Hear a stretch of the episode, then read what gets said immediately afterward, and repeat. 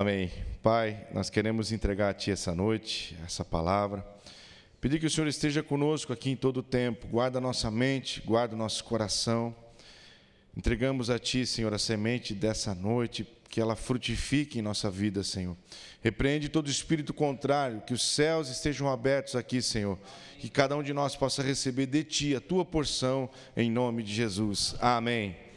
Amém. Glória a Deus. Grata a Deus por nos reunirmos hoje. Eu queria passar alguns recados do pastor Adalberto para que a gente possa alinhar algumas coisas. Primeiramente, vocês viram hoje que teve um cronômetro aqui. Eu não sei se está tendo todo domingo, mas hoje tivemos um cronômetro para iniciarmos exatamente às 19 horas os cultos de domingo aqui, por conta da transmissão. Tem pessoas acompanhando, inclusive, já no exterior, e esse horário lá no exterior, na, na Europa, é muito avançado, né? já passa da meia-noite, então nós não podemos atrasar. Então, a partir de hoje, às 19 horas, é, a partir desse domingo, em ponto, com quem estiver aqui, nós iniciaremos o culto, amém? O segundo aviso é a respeito do coronavírus, o assunto né, de muito tempo, porque não se via nada parecido, né, eu pelo menos não me lembro da última vez que a gente viu algo parecido. Preste atenção. Nós, é, houve um decreto da prefeitura é, falando sobre o limite de cultos ou de aglomerações até 100 pessoas. E a princípio, a princípio, nós não vamos parar nada do que nós estamos fazendo. É, hoje nós temos diáconos, a pedido do pastor Adalberto, contando o número de pessoas que nós vamos ter hoje aqui, contando crianças. E a partir daí vamos decidir, vamos orar para ver o que vamos fazer. Mas até aqui, a princípio, manteremos os cultos, as reuniões de oração, como tem sido até o momento. Tudo bem? Mas no decorrer da semana a gente vai estar se atualizando, vai estar informando a todos vocês. Lá em Blumenau também essa contagem está sendo feita. Tudo bem? E por fim, o último aviso.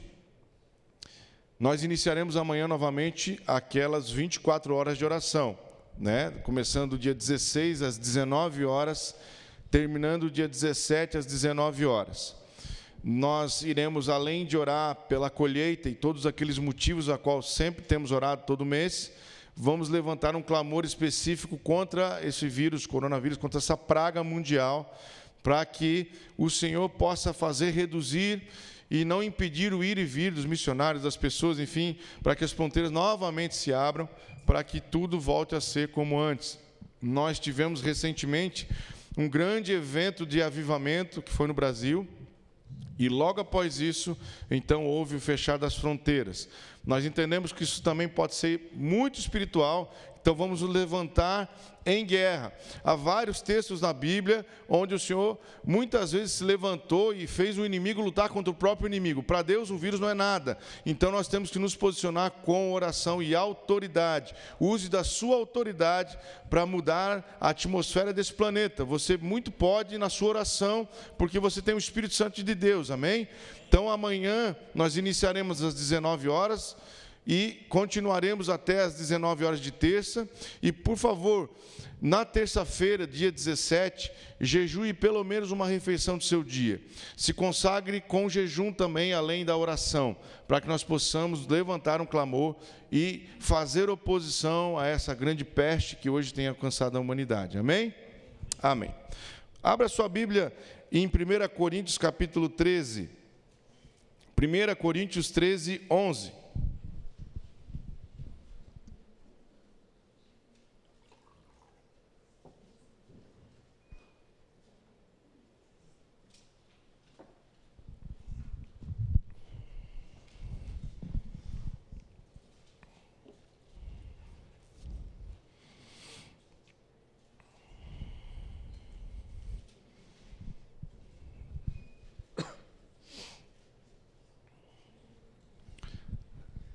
1 Coríntios 13, 11 diz assim a palavra: Quando eu era menino, falava como menino, pensava como menino e raciocinava como menino.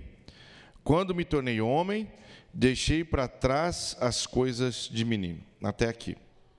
Eu queria falar com vocês hoje sobre maturidade, sobre hora de crescer. Nós tivemos nos últimos tempos grandes moveres de avivamento no nosso meio. Né? Se nós contarmos quem foi de Israel, desde Israel até passando pelo Descende e depois o retiro do Shekinah, nós realmente fomos carregados de muita presença de Deus. Nós vimos coisas que nós não estamos habituados a ver. Né? Isso é parte do avivamento que já está acontecendo sobre a terra. Quantos concordam? Isso, acorda aí, está todo mundo disperso. Vamos lá. Isso faz parte do mover que está acontecendo sobre a terra. Nós estamos orando por avivamento. O Senhor tem dando palavras sobre avivamento. E quando isso acontece, a igreja ora, o Senhor tem mostrado, uma hora vai acontecer. E nós já estamos bebendo desse avivamento. Essas gotinhas desse avivamento já estão chegando. E quando a gente sai de um momento como esse, né, sai de um Shekinah, depois de sair do descendo, depois de sair de uma viagem. Olha, eu não me lembro, tá, de um momento assim, uma sequência onde a gente recebeu tanto do Senhor como nesses dias. Foi uma coisa assim, uma atrás da outra. E o que fazer com esse mover, né?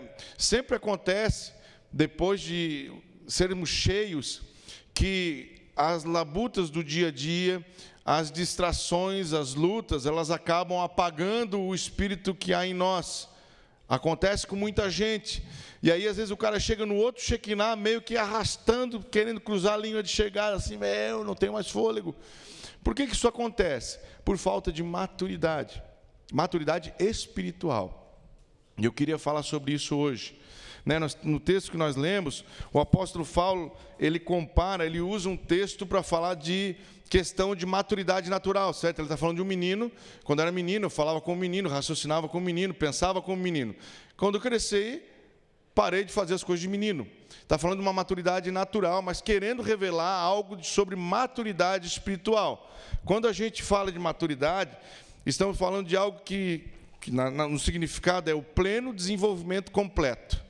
Né, vamos pegar o exemplo de uma criança. Né, você olha para as gêmeas lá atrás, aquelas mocinhas que acabaram de chegar, lindinhas. Você olha para elas, vocês acham que elas chegaram no pleno desenvolvimento delas? Completo? As pessoas assim sabem falar muito bem, né? Desenvolve bem o português, consegue ter habilidade para, sei lá, andar, comer sozinha, se vestir sozinha? Não. Né? Se tu pega uma criança um pouco maior, ela já consegue se vestir, como é, consegue comer sozinha, mas às vezes não tem a seriedade suficiente, enfim, né? algumas questões ainda comete alguns erros. Por quê? Porque o desenvolvimento dela ainda não está completo. Isso é maturidade. E quando a gente chega à idade adulta, a gente chega à maturidade, digamos assim, natural, que é ninguém mais precisa mandar a gente escovar o dente, ninguém mais precisa mandar a gente tomar um banho, a gente consegue comer sozinho, consegue trabalhar, sustentar uma casa, fazer conta, a gente atinge a maturidade natural. Na questão espiritual é a mesma coisa. Só que a questão espiritual depende muito da nossa intenção. Nós temos que ser intencionais com relação à maturidade espiritual ela não acontece de uma forma natural. Você precisa mergulhar nesse mundo, querer mais de Deus para que você alcance a maturidade espiritual. Amém? Deu para entender até aqui? Muito bem. Nós temos a mente de Cristo.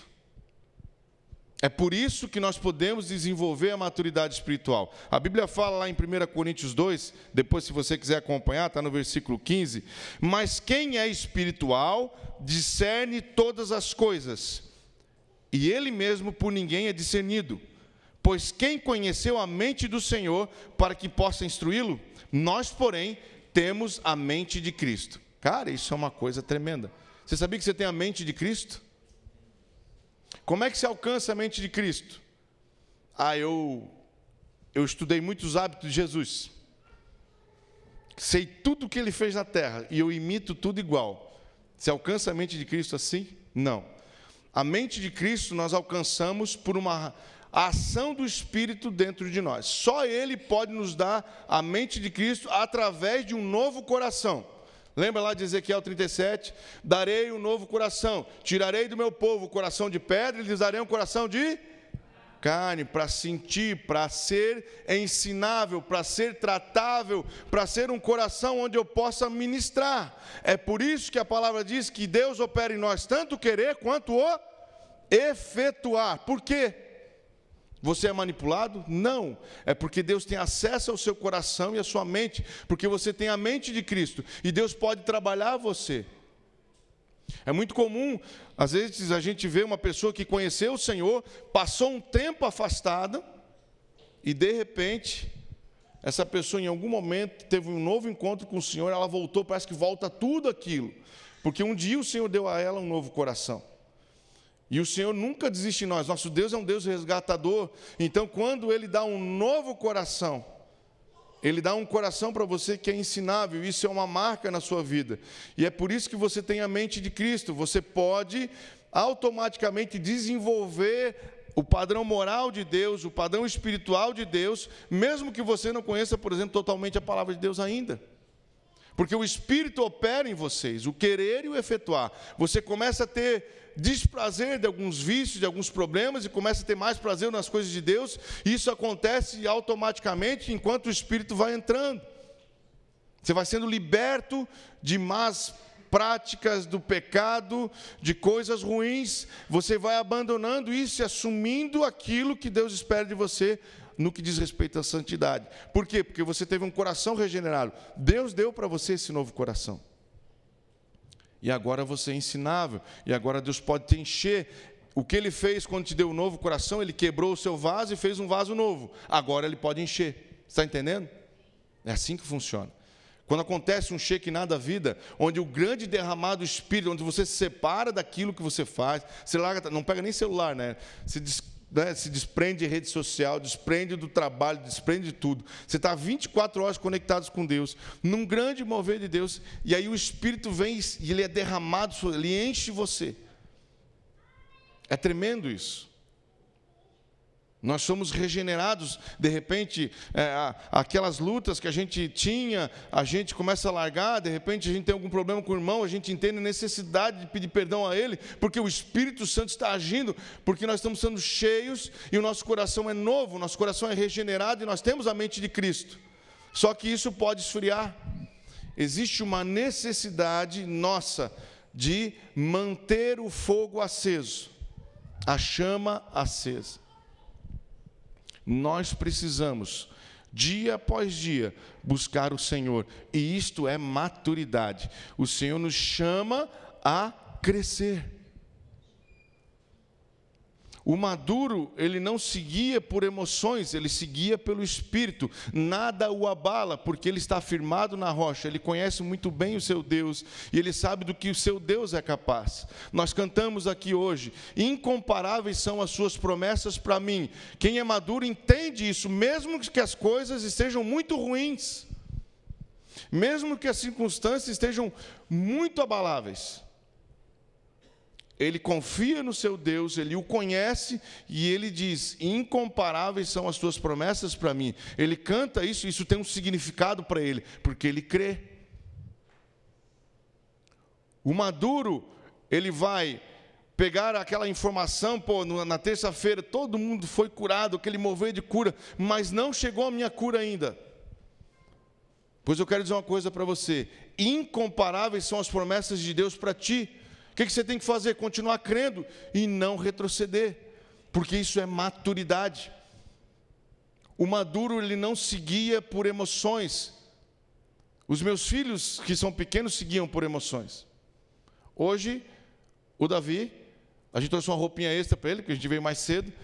E aí a gente, não, hoje vamos deixar ele com a mesma roupa, né? Porque ele nunca gosta de trocar roupa. Daí ele quis trocar roupa. Eu quero andar. Ele trouxe o tênis da luzinha dele lá, que ele, que ele fica batendo para a luz acender.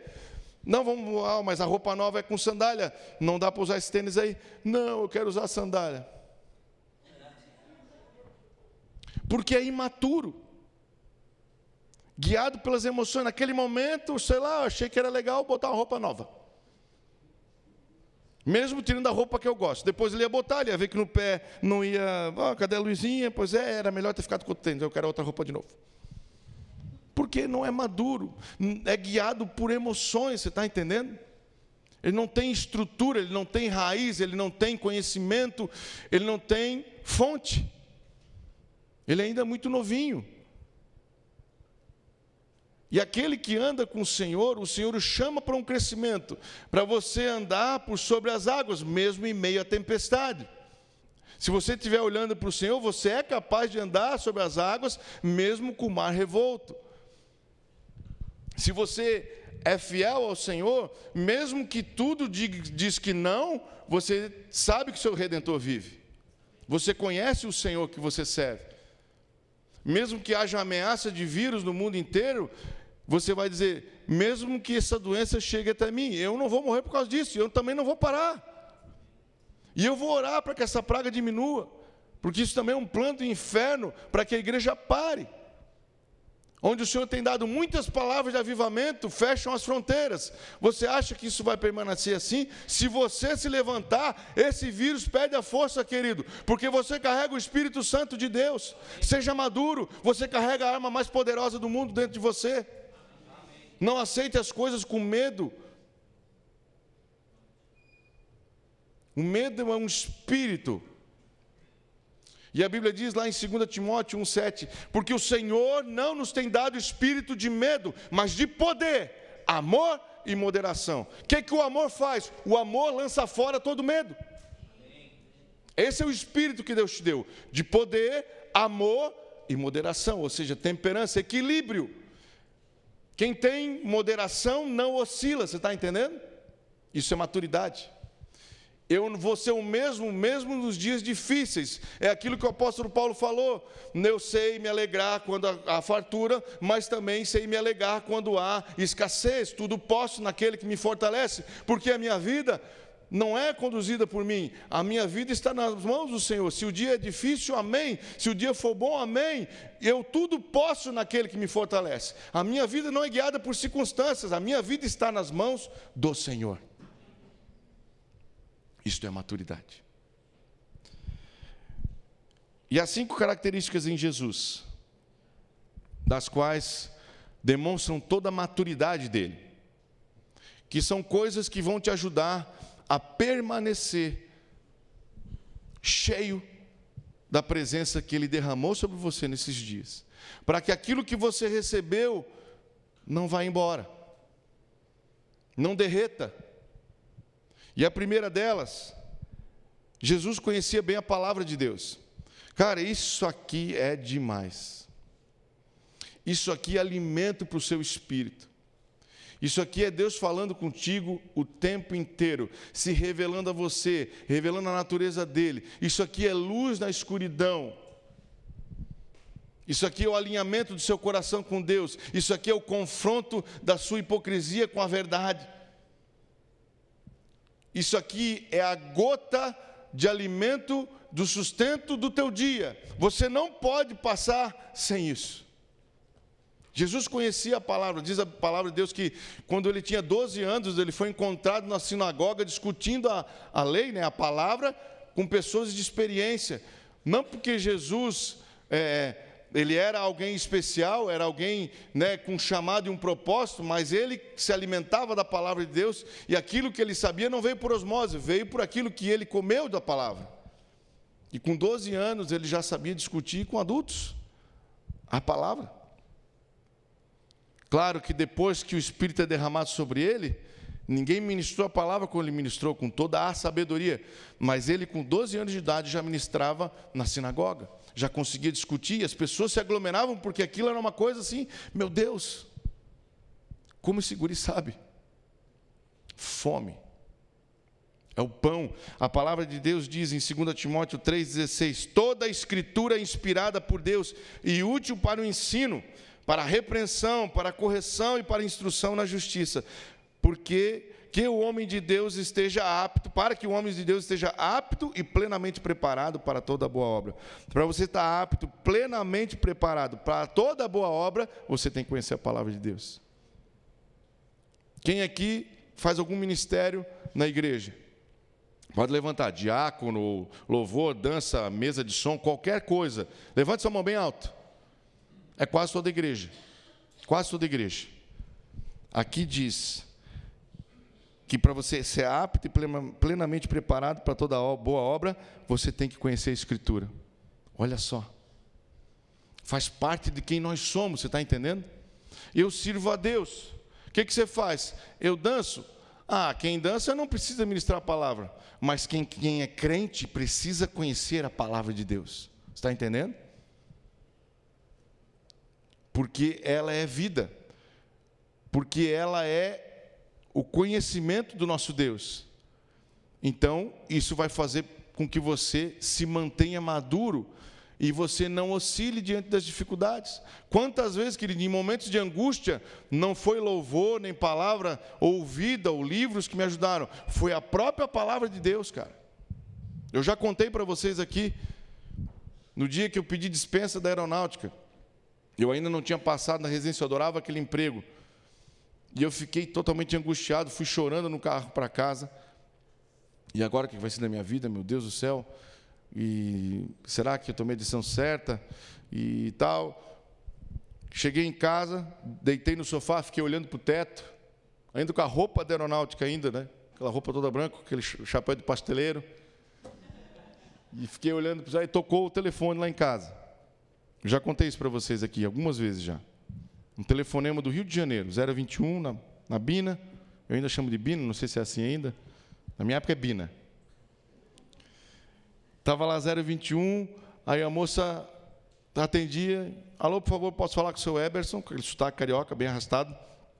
Sou eu.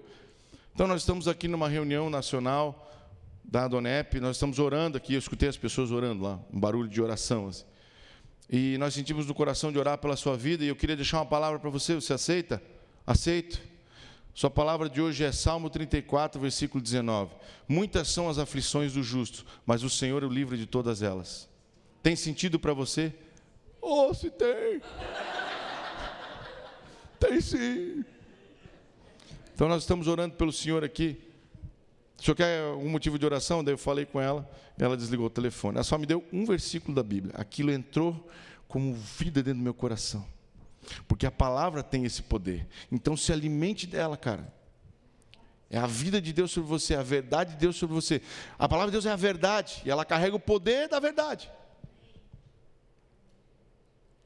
Quando alguém chega para você e fala: se você atingir a meta, você vai ganhar o dobro do salário.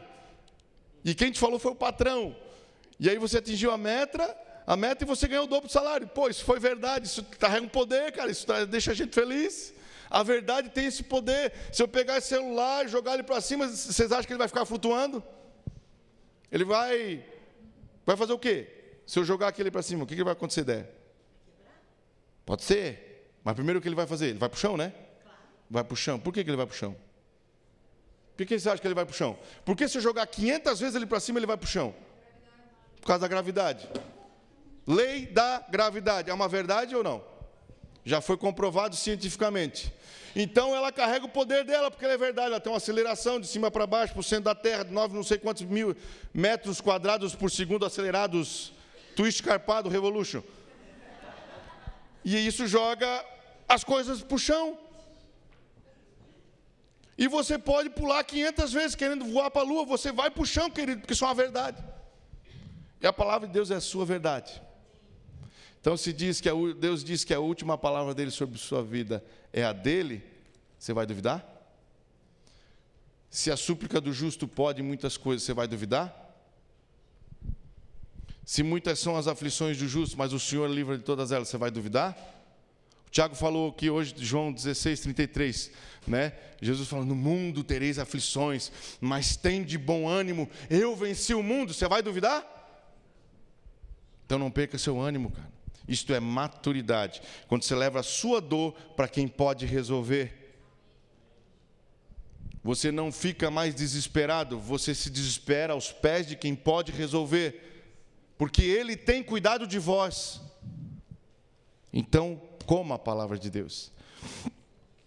Outra coisa que nós vemos em Jesus que é algo maduro, constância.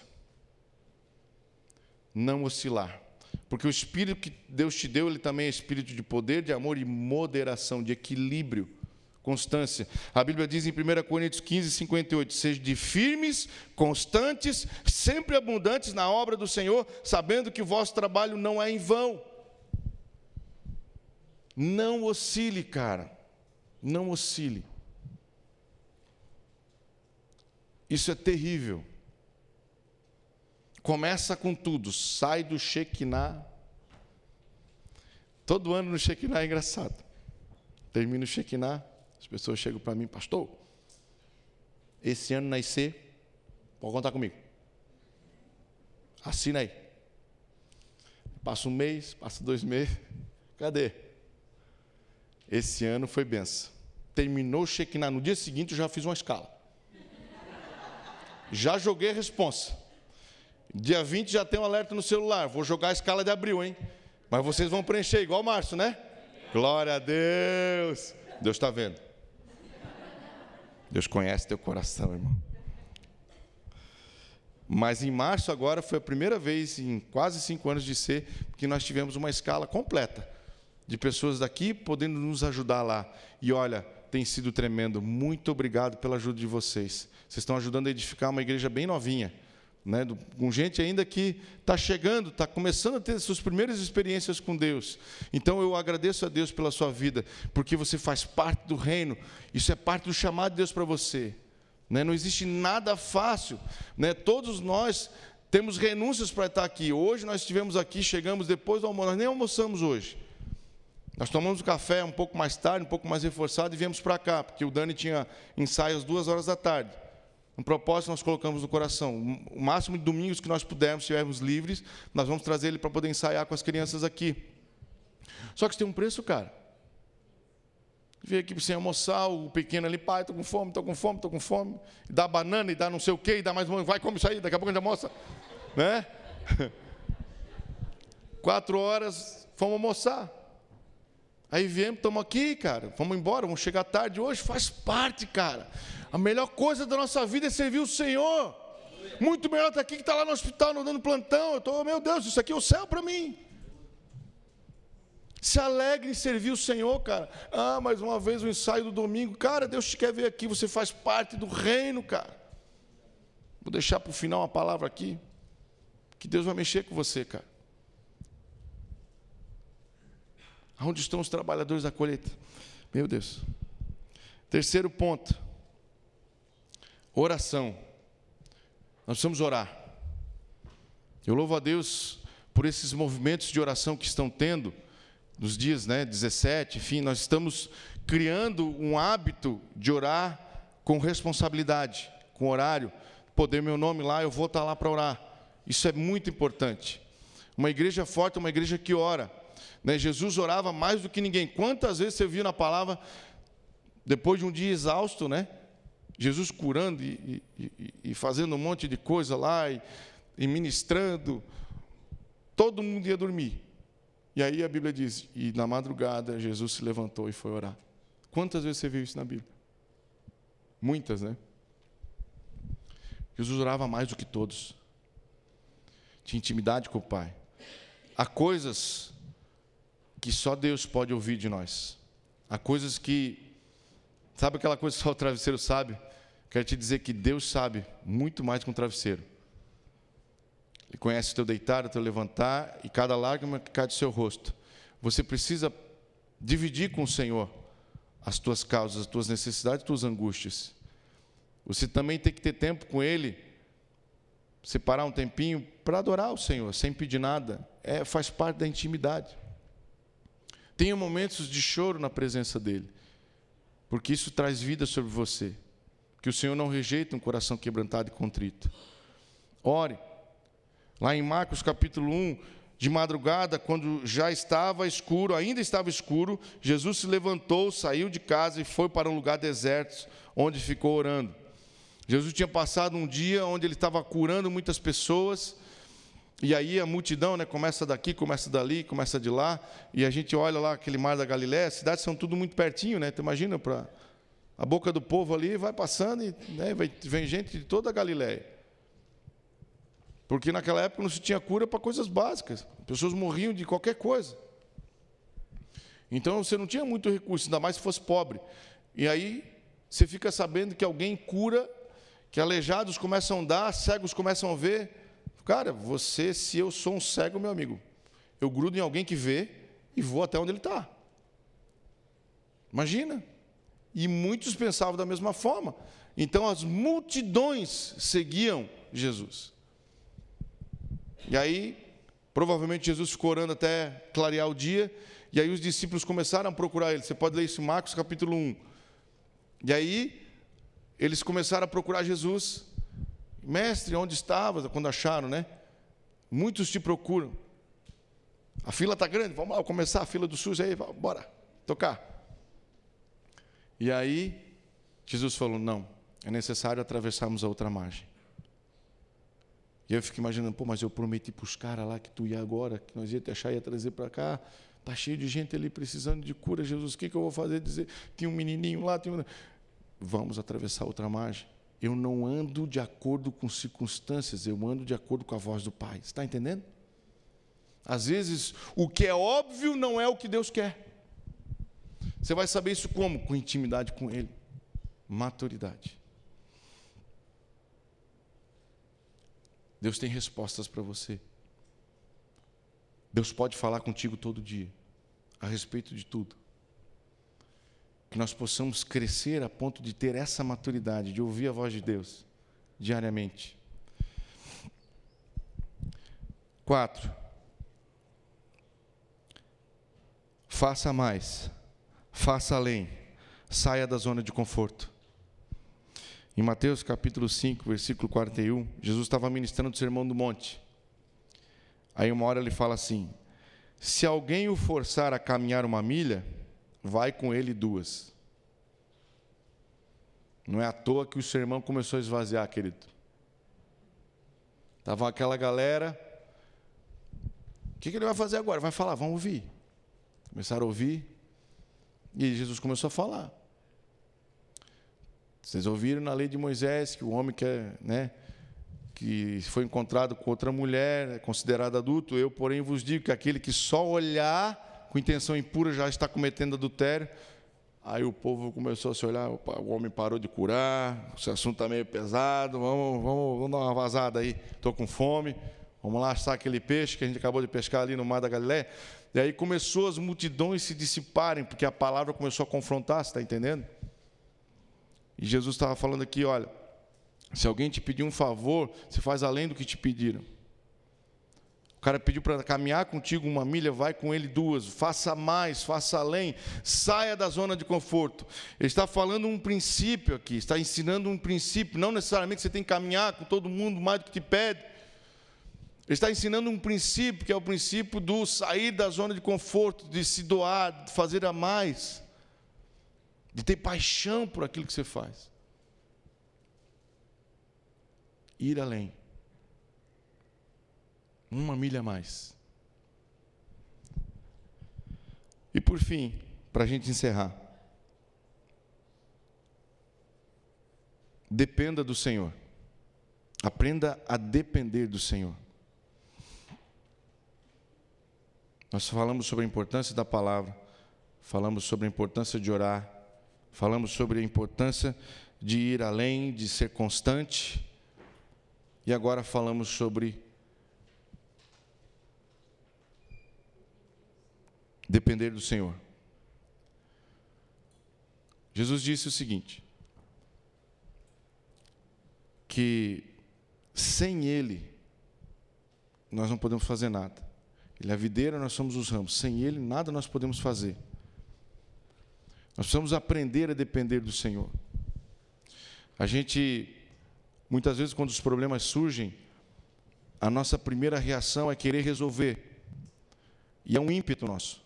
E a gente sai para fazer do nosso jeito, do nosso jeito. Às vezes, muitas vezes, a gente não ora, nem consulta o Senhor a respeito dessas coisas. Sejam grandes, sejam pequenas. Mas o Senhor te chama a fazê-lo participar do seu dia, desde as grandes e desde as pequenas coisas coisas bobas, coisas é, simples do dia a dia. Chame o Senhor para estar contigo. Às vezes a gente não sabe como vai ser o nosso dia. Às vezes o teu dia te reserva muitas surpresas. Esses dias eu entrei no consultório, isso foi essa semana.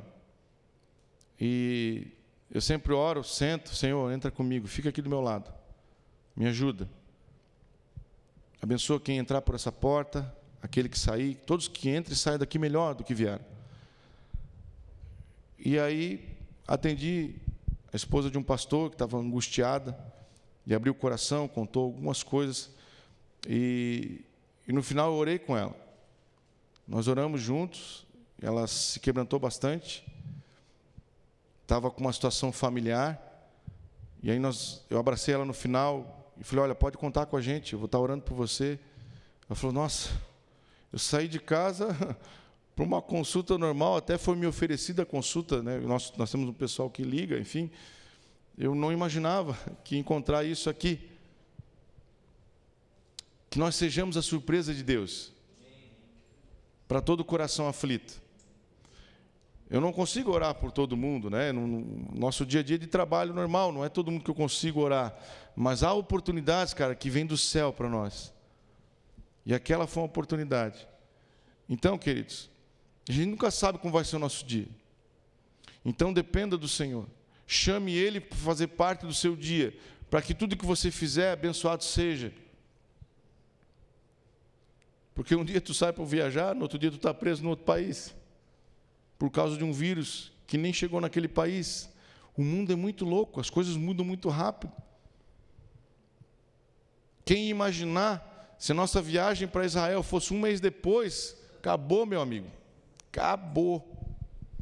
Se o descende fosse um dia depois, nós não íamos conseguir deixar São Paulo, porque veio um enchente no outro dia.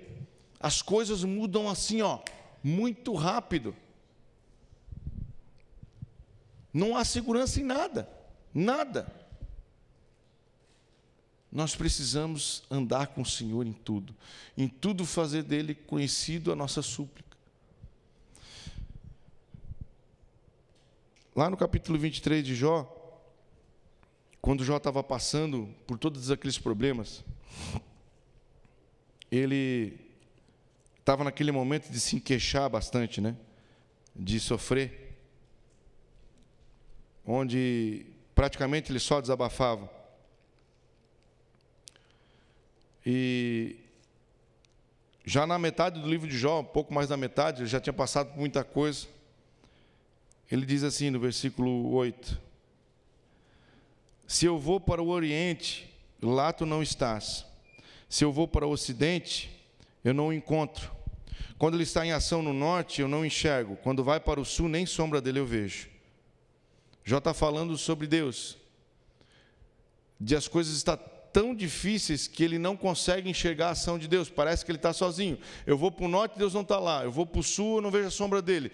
Se eu estou no Oriente, ele está agindo no Ocidente. Está entendendo? Ele está desabafando. Eu não consigo ver a mão de Deus. Parece que Deus me abandonou. Você já se sentiu assim? Eu já. Quem já se sentiu assim? Parece que está sozinho. Está seco.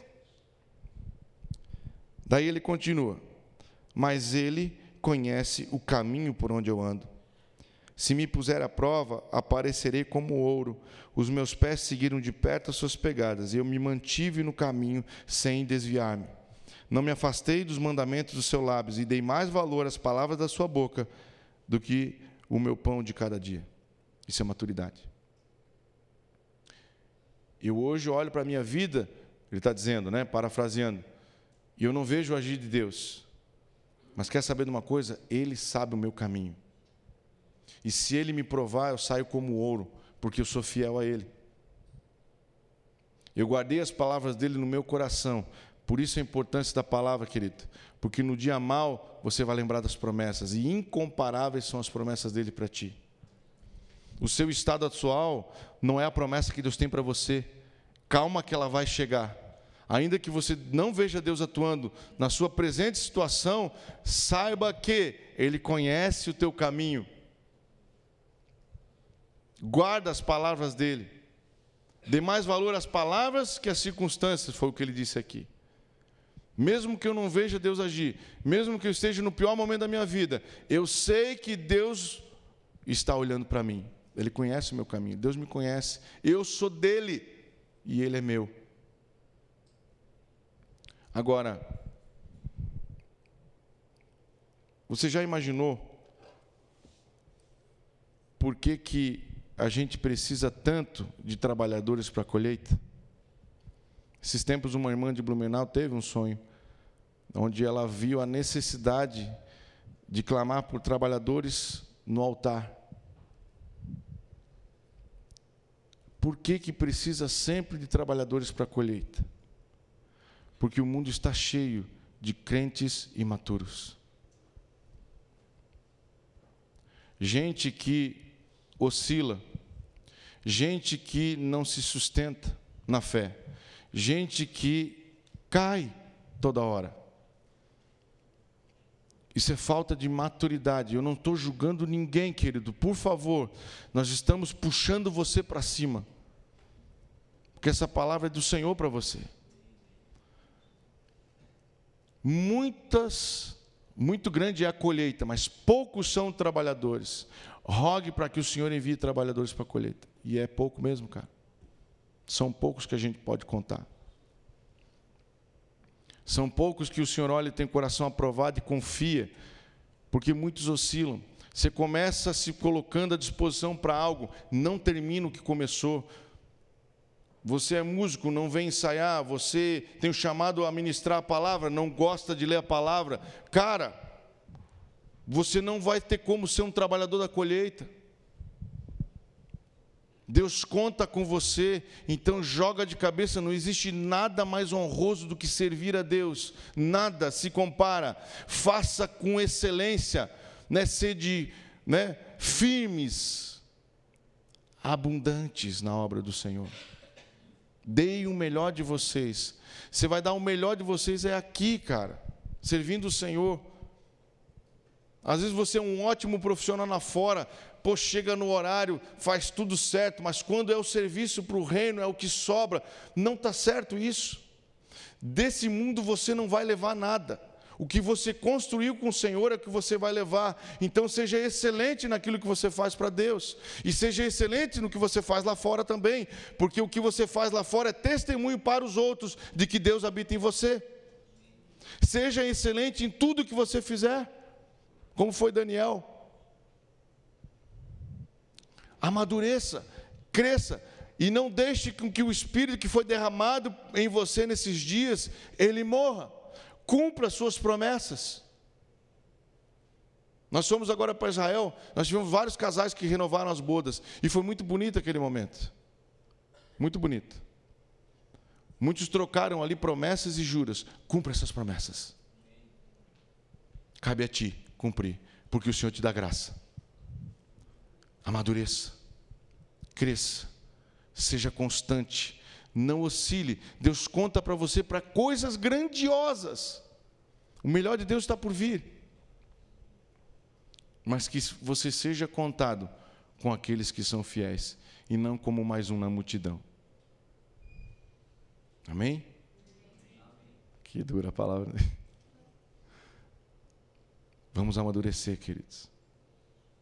Porque vai ser muito triste chegar no próximo Shekinah e ver muita gente capengando de novo. Com os mesmos problemas, com os mesmos pecados, com as mesmas dificuldades. É hora de amadurecer. É hora de você se tornar um trabalhador da grande colheita. Nós estamos orando pela colheita. Se a colheita crescer e não tiver trabalhador, o que, vai acontecer? Vai passar o tempo do fruto. Vai se perder o fruto. Estava ali maduro, Estava ali, maduro. Vem um monte de visitante, falta gente para poder ministrar, sei lá, passar fundamento, buscar em casa ou visitar. Faltou gente, o fruto morreu. Morreu. Seja um trabalhador da colheita. Alguém que Deus pode olhar assim, esse aí pode jogar na mão dele. Confio nessa pessoa. Uma vez eu vi Deus falar para um cara que confiava nele. Ele era um líder de um ministério de jovens que eu participava. E a vida deles assim era um exemplo para mim, porque eu olhava para aquele cara, ele trabalhava, era dentista, enfim. E eu me lembro que ele assumia tanta responsabilidade no ministério, assim, eu não, eu não sei como ele dava conta. Mas um dia nós estávamos num retiro lá em Curitiba, e ele organizou, era um retiro enorme. E, e ele era um cara que ele não aparecia, ele não ministrava, ele ficava na organização, mas ele, quando o jovem tinha algum problema, assim, aquela juventude, aquele monte de jovens, né? imagina, né? dá muito atrito. Ele estava lá apaziguando e daqui a pouco você via um jovem chorando, ele estava conversando com aquele jovem. Cara, era, um, era uma pessoa impressionante, assim, como ele se doava.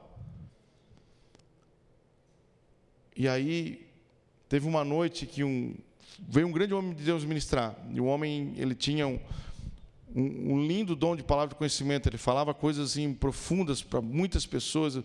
Falou algumas coisas para mim também que confirmavam meu coração. E uma hora o Senhor olhou, Deus, né, na direção desse rapaz, que para mim era um exemplo, e Deus falou assim: ó, Deus manda te dizer que Ele confia em você. Cara, você tem noção do peso de uma palavra dessa? Deus olhar para um coração de uma pessoa e dizer: Eu confio nesse coração. Que tremendo, cara. A gente conhecia os frutos dele, né? A pessoa que ministrava não conhecia ele mas a palavra testificou no coração de todo mundo, porque nós conhecíamos o trabalho daquele rapaz, que era um coadjuvante, ele não aparecia no palco, Malimar dava alguns recados, mas aí no meio, cara, ele era insubstituível. Daqueles que davam tapa na roda e mantinha a roda girando. Está entendendo? Toda hora dá o um tapa na roda. E naquele dia, quando Deus liberou aquela palavra. É claro que o nosso coração é falho, querido, né? É claro que a pessoa pode um dia, sei lá, virar a cabeça, mas ouvir de Deus que Ele confia em você. Cara, isso é. Isso é um sonho.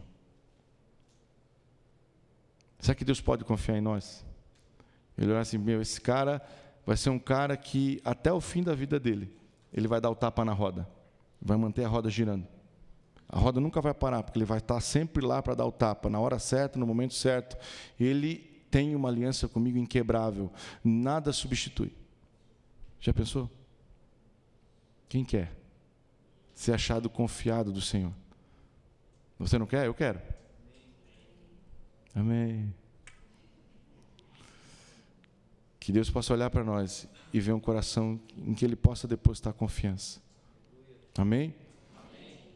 Vamos amadurecer, vamos nos apegar à palavra, vamos nos apegar à oração, vamos lutar a partir de amanhã contra esse vírus para que o Senhor mude o panorama mundial. Eu quero dizer um outro problema que está tendo disso tudo. Mais do que matar pessoas, esse vírus está colocando um colapso econômico mundial, cara. Isso vai vir afetar o nosso bolso. Nós temos que lutar contra isso. O dólar chegou a cinco reais. Daqui a pouco é o combustível que aumenta, daqui a pouco todo mundo tem medo, quer rapar tudo que tem no supermercado, sobe o preço, né? Porque todo mundo quer comprar. Você está entendendo onde isso pode parar? Há muita gente quebrando. O dinheiro está perdendo valor nas bolsas, enfim, está virando um caos econômico.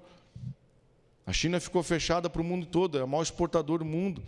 Então, assim, mais do que matar pessoas, esse vírus está provocando um grande caos em várias situações. E pode não demorar para faltar até insumos nos hospitais, por conta de questões de deslocamento. Você está entendendo? Muita coisa que a gente recebe vem de fora, especialmente equipamento médico. Há localidades na Itália que suspenderam as cirurgias porque precisam usar o respirador que tem dentro da sala de cirurgia. E tanta gente ruim do pulmão. Então nós vamos nos levantar contra isso. E nós vamos orar para que o Senhor mude e reverta todo esse panorama. Vamos ser braços de Deus. Vamos usar nossa boca em oração. Vamos dizer para o Senhor: Senhor, aquilo que o Senhor derramou sobre mim nesses dias, eu vou fazer valer. Pode contar comigo, eu sou um trabalhador para essa colheita. Eu estou orando por ela, por ela e eu vou participar dela em nome de Jesus. Amém? Então vamos orar.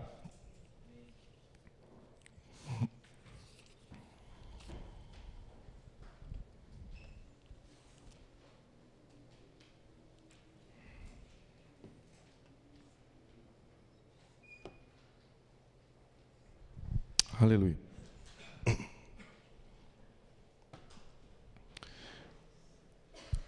Senhor Jesus.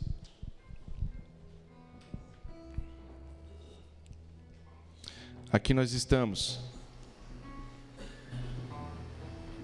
refletindo em tudo que o Senhor ministrou. Nós queremos ser um povo, Senhor, que o Senhor confia. Pessoas que têm uma aliança inabalável com o Senhor. Pessoas que não retrocedem.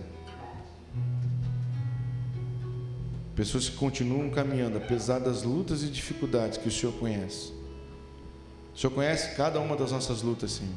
O Senhor conhece as nossas áreas frágeis. O Senhor conhece as nossas fortalezas. Mas nessa noite, Senhor, nós queremos entregar a nossa vida a Ti. E pedir que o fogo que o Senhor lançou sobre nós continue aceso e forte. Nos dá maturidade para não jogar fora aquilo que recebemos, para não derramar a água que foi enchida em nosso vaso, para não, não desperdiçar o óleo que foi lançado sobre nós. Nos ajuda a crescer. Usa a nossa boca para clamar. Usa a nossa boca com autoridade. Usa a nossa boca com ousadia. Usa nossas mãos para curar.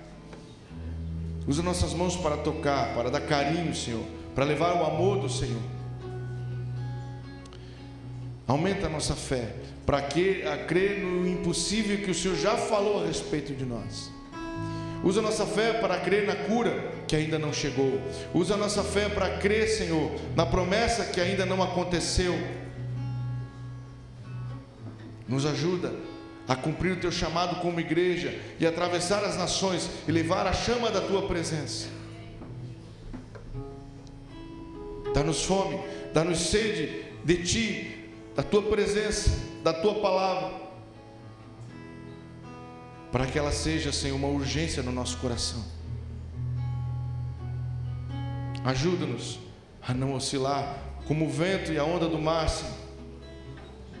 A nos mantermos firmes e constantes, fincados na rocha que é o Senhor, para que nenhum vento nem tempestade nos arranque e nos afaste da tua presença, que não sejamos guiados por sentimentos, mas pelo Espírito do Senhor, não olhando nós para as circunstâncias, mas para o Autor e Consumador da nossa fé, que os nossos olhos estejam em Ti, Senhor,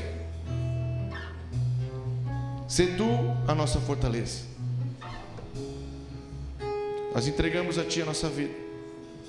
E nós profetizamos que o fogo que recebemos não se perderá. Nós profetizamos que o fogo que recebemos, nós transbordaremos para fora dessas quatro paredes. Nós profetizamos, Senhor, que a nossa boca continuará clamando, que com fé nós iremos, Senhor, sermos os braços estendidos do Senhor na terra. Nós profetizamos, Senhor, que aquilo que o Senhor sonhou para nós se cumprirá e que todas as tuas promessas para nós se cumprirão, Senhor tanto em nossa casa quanto na casa do Senhor. Nossa vida te pertence, Senhor. E nós queremos te dizer que a nossa vida para ti vai valer a pena.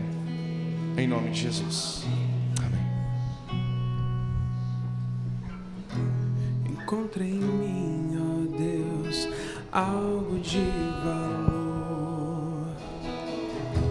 Eu quero atrair tua presença. tua misericórdia, ó Deus de Israel. Enche o templo com tua glória. Restaura a casa caída de Davi. E para que os povos saibam que há um Deus em Israel. quero ser.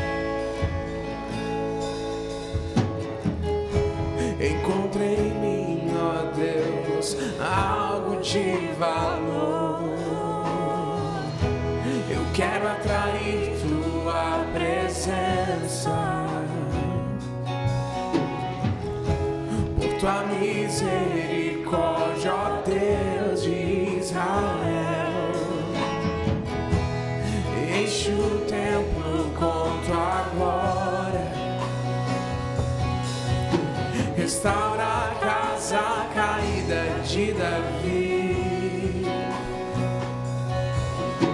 E para que os povos saibam que há um Deus em Israel.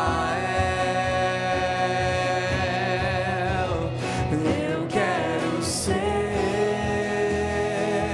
o lugar onde você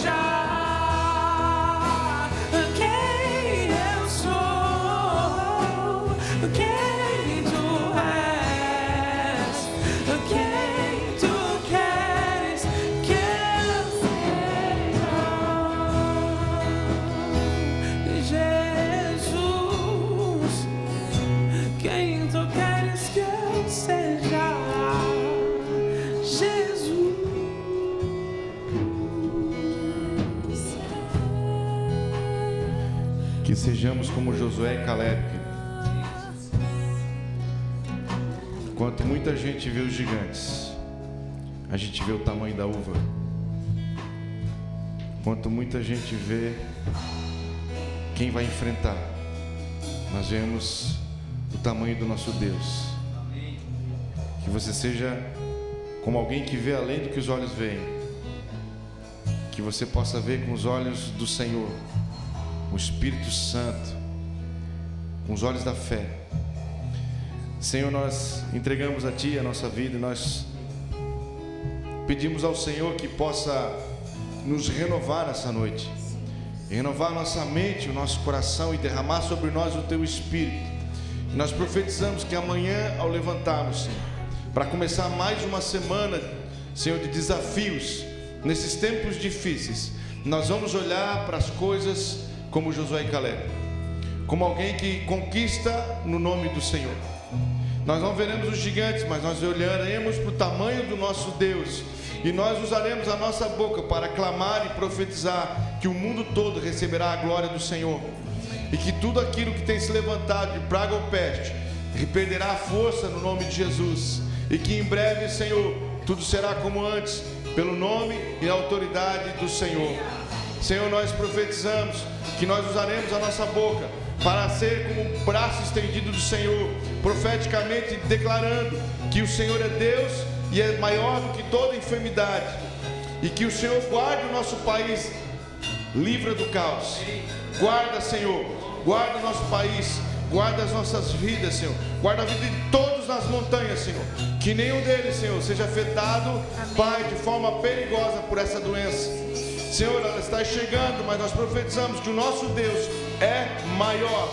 Nós profetizamos, Senhor, que nós entraremos essa semana, já a partir de amanhã 19, levantando uma voz de clamor, profetizando a colheita, profetizando que seremos trabalhadores dessa colheita, profetizando, Senhor, a cura do Senhor para as nações e o Evangelho sobre toda a terra, em nome de Jesus, Pai. Conta conosco, nós faremos valer a pena, em nome de Jesus.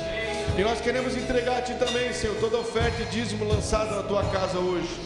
E pedimos, Senhor, que nada falte sobre esta casa e também sobre o lar de cada um dos que estão aqui, Senhor. Que a provisão do Senhor venha sobre nossa casa. Senhor, nossa vida te pertence, não pertence à situação econômica nem o caos. A nossa vida pertence ao Senhor e tu és o nosso Deus. E a ti toda a honra e toda a glória, Senhor. Muito obrigado, porque hoje estivemos aqui reunidos para adorar o Senhor e nada nos impediu. Muito obrigado, Senhor, por esse dia. Glórias sejam dadas a ti.